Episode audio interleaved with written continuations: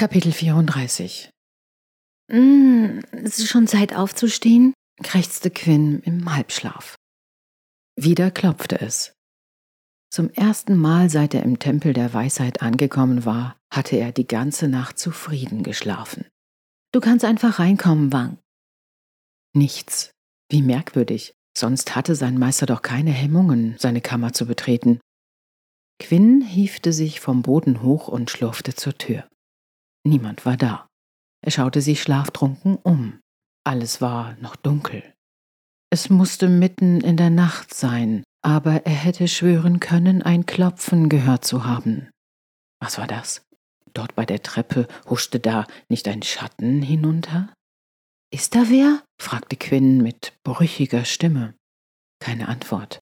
Er folgte dem Schatten leise die Stufen hinab. Wieder sah er sich um. Mit einem lauten Krachen schlug die Tür vom Speiseraum zu. Quinn zuckte zusammen. Hallo? Sein Herz hämmerte wie wild, als er vorsichtig die Tür öffnete. Ihr Knarren jagte ihm Schauer über den Rücken. Doch der Raum war leer. Sein Blick wurde von einem Wandteppich an der gegenüberliegenden Wand angezogen, den er hier ganz sicher noch nie gesehen hatte. Alle Räume des Tempels glichen sich in ihrer schmucklosen Eintönigkeit. Ein Teppich wie dieser wäre ihm mit Sicherheit aufgefallen. Quinn schluckte schwer, sein Mund war trocken. Langsam näherte er sich dem Teppich. Ein kalter Windhauch strich durch den Raum. Als er unmittelbar vor dem Teppich stand, wehten ihm seine dunklen Locken ins Gesicht.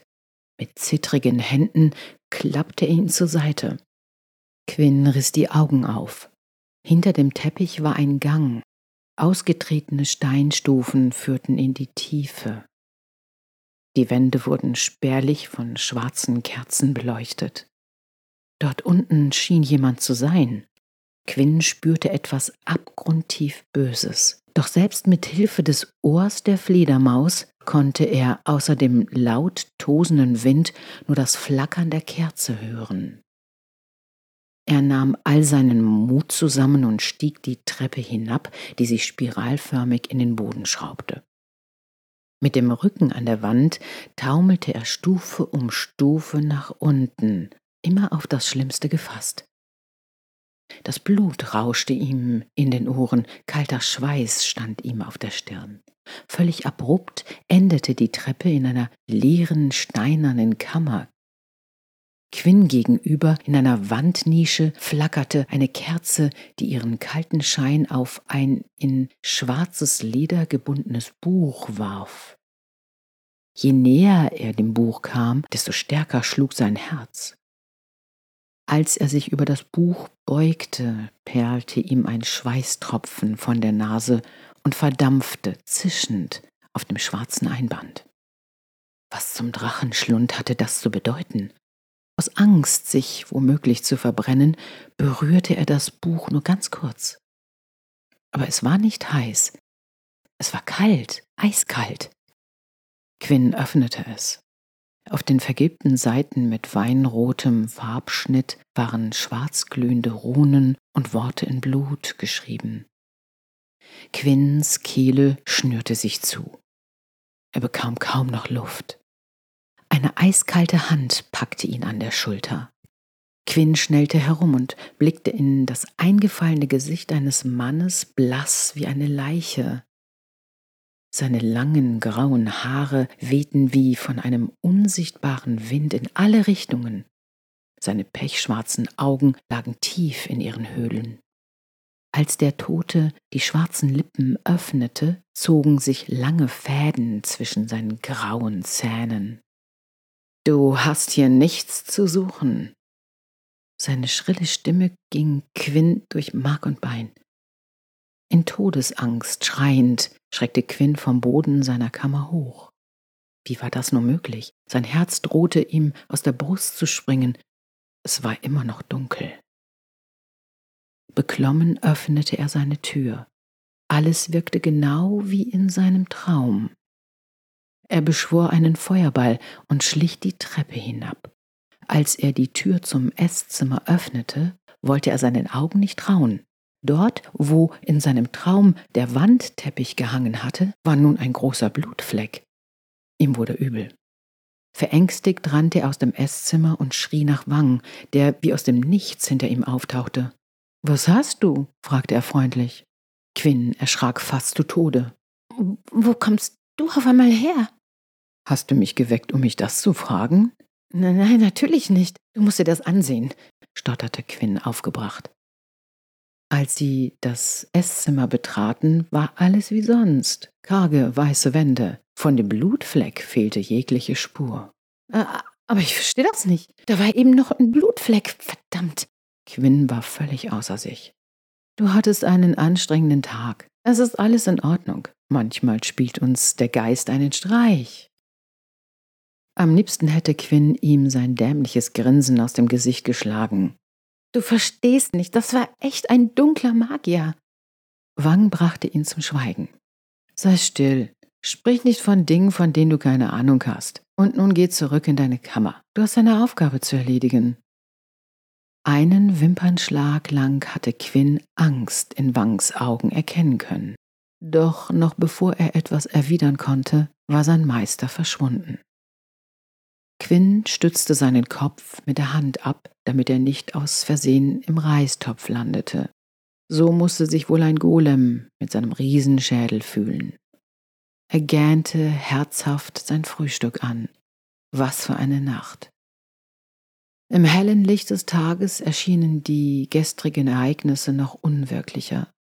Jetzt war es ihm fast peinlich, dass er aus Angst versucht hatte, gegen den Schlaf anzukämpfen und in einer Ecke zusammengekauert auf den Morgen zu warten. Trotzdem musste Quinn sich eingestehen, dass er recht erleichtert war, als er beim Frühstück weder den Teppich noch den Blutfleck an der Wand des Essraums vorgefunden hatte. Nur allzu gern war er bereit gewesen, Banks Erklärung anzunehmen.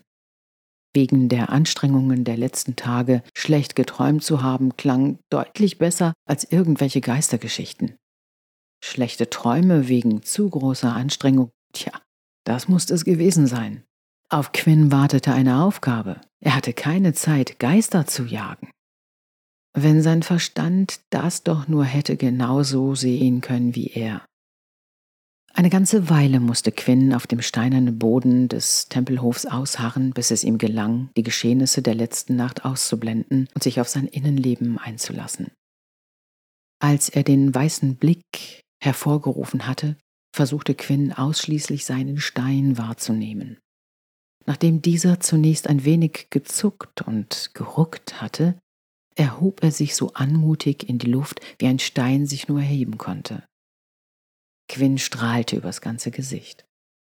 Schon im nächsten Augenblick bereute er seinen Gefühlsausbruch, denn mit der aufkommenden Freude wich seine Verbindung zum Stein, der klackernd zu Boden fiel. So ein Wargmist. Quinn musste es unbedingt besser schaffen, sich von seinen Gefühlen nicht aus der Ruhe bringen zu lassen. Nachdem er am Abend seine Übungen beendet hatte, war Quinn froh, dass Steine keine blauen Flecken bekommen konnten. So oft hatte er seinen armen kleinen Stein auf den harten Boden fallen lassen. Und dennoch, mit jedem Versuch, vielleicht auch mit jedem zweiten Versuch, kam sein Stein ein Stück näher zu ihm, bevor er wieder die Lust am Schwebeflug verlor. Immerhin hatten sie mittlerweile beinahe die Hälfte der Strecke gemeinsam überwunden. Insgesamt konnte Quinn also von einem sehr gelungenen Tag sprechen. Umso mehr freute es ihn zu sehen, dass weitere gelbe Flecken auf seinem Arm erschienen waren. Auch wenn Quinn immer noch nicht sagen konnte, was die Punkte gedachten, irgendwann mal darzustellen. Er würde sich wohl überraschen lassen müssen. Wenn Quinn geglaubt hatte, am nächsten Tag die zweite Hälfte der Strecke mit seinem Stein ebenso schnell zu schaffen wie die erste, hatte er sich getäuscht. Je näher ihm der Stein kam, desto schwerer wurde es, die Achtsamkeit aufrechtzuerhalten. Und so musste Quinn jeden Tag wieder bei Null beginnen. Der Stein war ihm sogar schon bis über die Spitzen seiner Finger geglitten, nur um es im allerletzten Moment doch für besser zu befinden, auf dem Boden statt auf Quinns Hand zu landen. Es hatte ihn all seine Beherrschung gekostet, den Stein nicht in die Weiten der Berge zu schleudern. Doch dann Quinn hatte schon fast die Hoffnung aufgegeben, war der Stein so schnell in seine Hand geschlittert, dass er ihn vor Schreck um ein Haar hätte fallen lassen. Quinn wollte seinen Augen nicht trauen. Da war er, der kleine Stein in seiner Hand. Sofort war der weiße Blick wieder verschwunden. Quinn strahlte. Unwillkürlich schaute er auf seinen Arm. Die Punkte hatten ihr Geheimnis enthüllt. Auf seinem Arm leuchtete eine sonnengelbe Spirale. Stolz strich er darüber. Ich habe es geschafft, murmelte Quinn. Was hast du geschafft? Wie aus dem Nichts heraus war Wang neben ihm erschienen. Na, den ersten Zauber des Lichts, sagte Quinn überrascht von dem unangemeldeten Besucher und deutete auf seinen Arm. Kannst du einen Felsen bewegen? Er schüttelte den Kopf. Nein, aber in der Übung findet der Schüler seine Bestimmung. Wang hielt inne. Quinn biss gereizt die Zähne zusammen, um seinen Mund daran zu hindern, zu verraten, was er wirklich dachte. Ich denke, du solltest jetzt schlafen. Ich werde dich morgen in meinem Zimmer erwarten.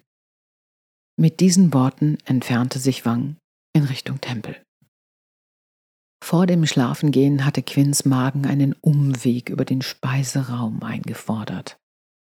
Steine schweben zu lassen machte hungrig.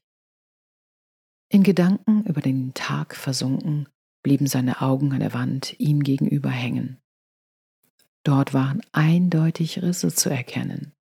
Quinn betrachtete die übrigen Wände. Die Wand am Ende des Raums wirkte deutlich neuer als die anderen Wände. Ein mulmiges Gefühl durchfuhr ihn. Klirrend ließ er den Löffel auf den Tisch fallen. Sein Stuhl kratzte über den Boden, als er aufstand. Warum war ihm das noch nie aufgefallen? Er tastete behutsam die Wand ab. Eine kühle Brise wehte ihm aus den Rissen entgegen. Seltsam, Quinn schluckte. Er klopfte vorsichtig gegen die Mauer, da ertönte ein hohles Geräusch, zu hohl für eine massive Tempelmauer. Quinn frösselte. Wahrscheinlich gab es dafür eine ganz einfache Erklärung, und wenn er genau darüber nachdachte, war er eigentlich auch gar nicht mehr hungrig. Ohne einen weiteren Blick an sein Essen zu verschwenden, verließ Quinn den Raum. Der neue Teppich in seiner Kammer vertrieb sämtliche seiner beunruhigenden Gedanken. Quinn hätte es nicht für möglich gehalten, dass er sich so sehr über einen Teppich als Schlaflager freuen könnte. Dankbar dafür, nicht länger auf dem kalten Stein nächtigen zu müssen, ließ er sich auf sein neues Bett nieder. Welch eine Wohltat für seine armen, geschundenen Knochen. Nur sein Kopf lag noch etwas hart.